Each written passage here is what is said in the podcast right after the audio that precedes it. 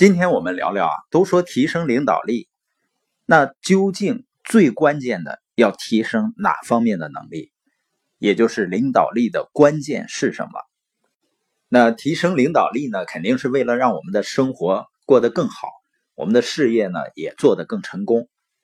那我们看一下成功的定义，成功呢就是一个持续的实现有价值的目标的过程。也就是说呢，朝着既定目标前进，并且达成目标的能力，是一个领导者成功的基础。那什么是达成目标的能力呢？实际上就是围绕着目标思考和行动的能力。那一个人能够按照目标来思考和行动呢，也就是他按着事情的轻重缓急来思考和行动。这也是专业人士和业余人士之间的区别。所以，领导力的关键是优先次序。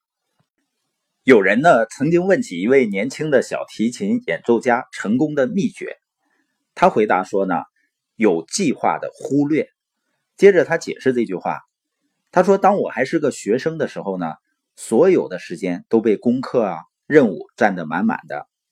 每天早饭以后呢，走进房间，叠被子啊，收拾屋子啊，打扫地板啊，总之忙里忙外。”接着呢，我急急忙忙的开始练琴，可我发现自己没有像想象的那样取得进步。于是呢，我改变了方法，不到练琴结束，我不会去操心其他任何事情。我相信这也就是我今天成功的来由吧。那我们应该怎么做呢？就像我们前面说的，你要在头一天晚上把第二天围绕着目标最应该做的几件事列出来。第二天呢，就一定去把它们完成。这个呢，是对自我管理的非常重要的训练。也就是说，你想好哪些事儿是该做的，要马上去做；想好哪些事儿是不该做的，然后就别去碰它。所以，一个人自我管理，去控制自己去做该做的事情，这个能力是非常重要的。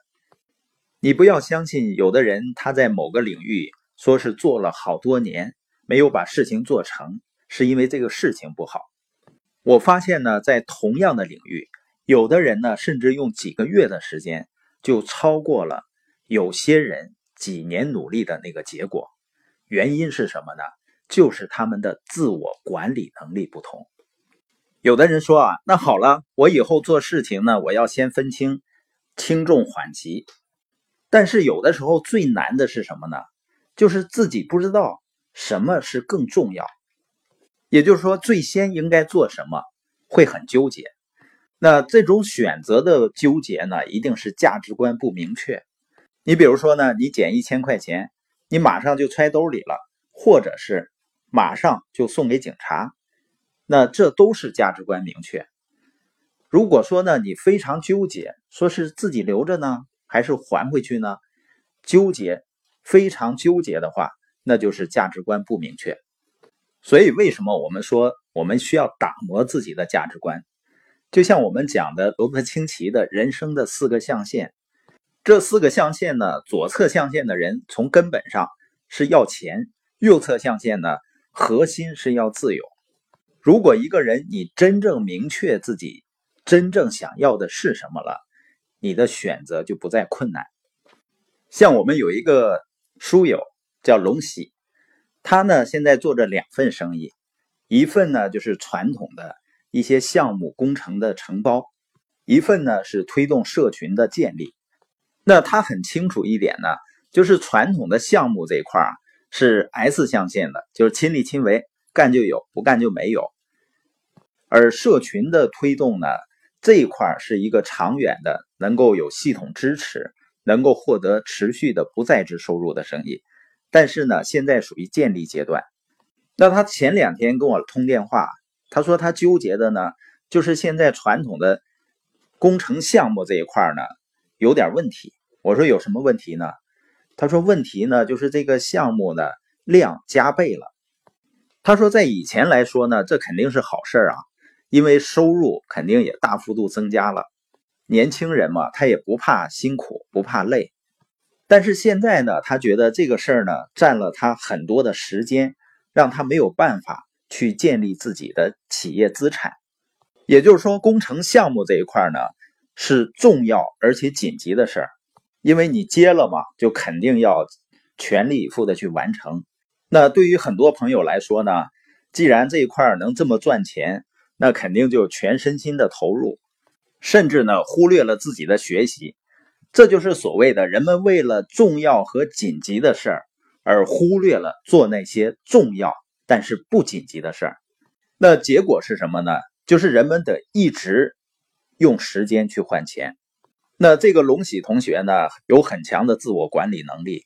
他表示呢，他正在全力的想方设法去找人，逐渐呢能够替换出来他一些时间。那即使在现在非常忙碌的情况下呢，他仍然能够安排出来时间去学习，然后去推动自己社群的建立。我们的合伙人中呢，还有一个小朋友叫武静，很年轻，他的强汇公司呢做的风生水起，风险投资呢多次找到他想要投资，他的公司呢在全国有六百多位签约的花家。因为他是个 S 型生意嘛，肯定是忙得不可开交。因为很多的单子呢，都得他亲自去谈。但是呢，他会出现在我们所有的学习的会议上。当我们的学习的时间跟他客户要求谈项目的时间有冲突的时候，即使是非常大的单子，他也会推到别的时间去做，而一定会参加学习。一方面呢，他说。他创业成功的能力呢，都来自于系统。另外一方面呢，他说他的强汇公司呢离钱很近，而参加学习、推动有系统支持的生意呢，离自由很近。我们举这两个例子呢，并不是说你怎么做就是对，或者怎么做就不对，而是说呢，当你价值观明确的时候，选择就不再困难。我们今天播音的重点呢，就是领导力的关键优先次序。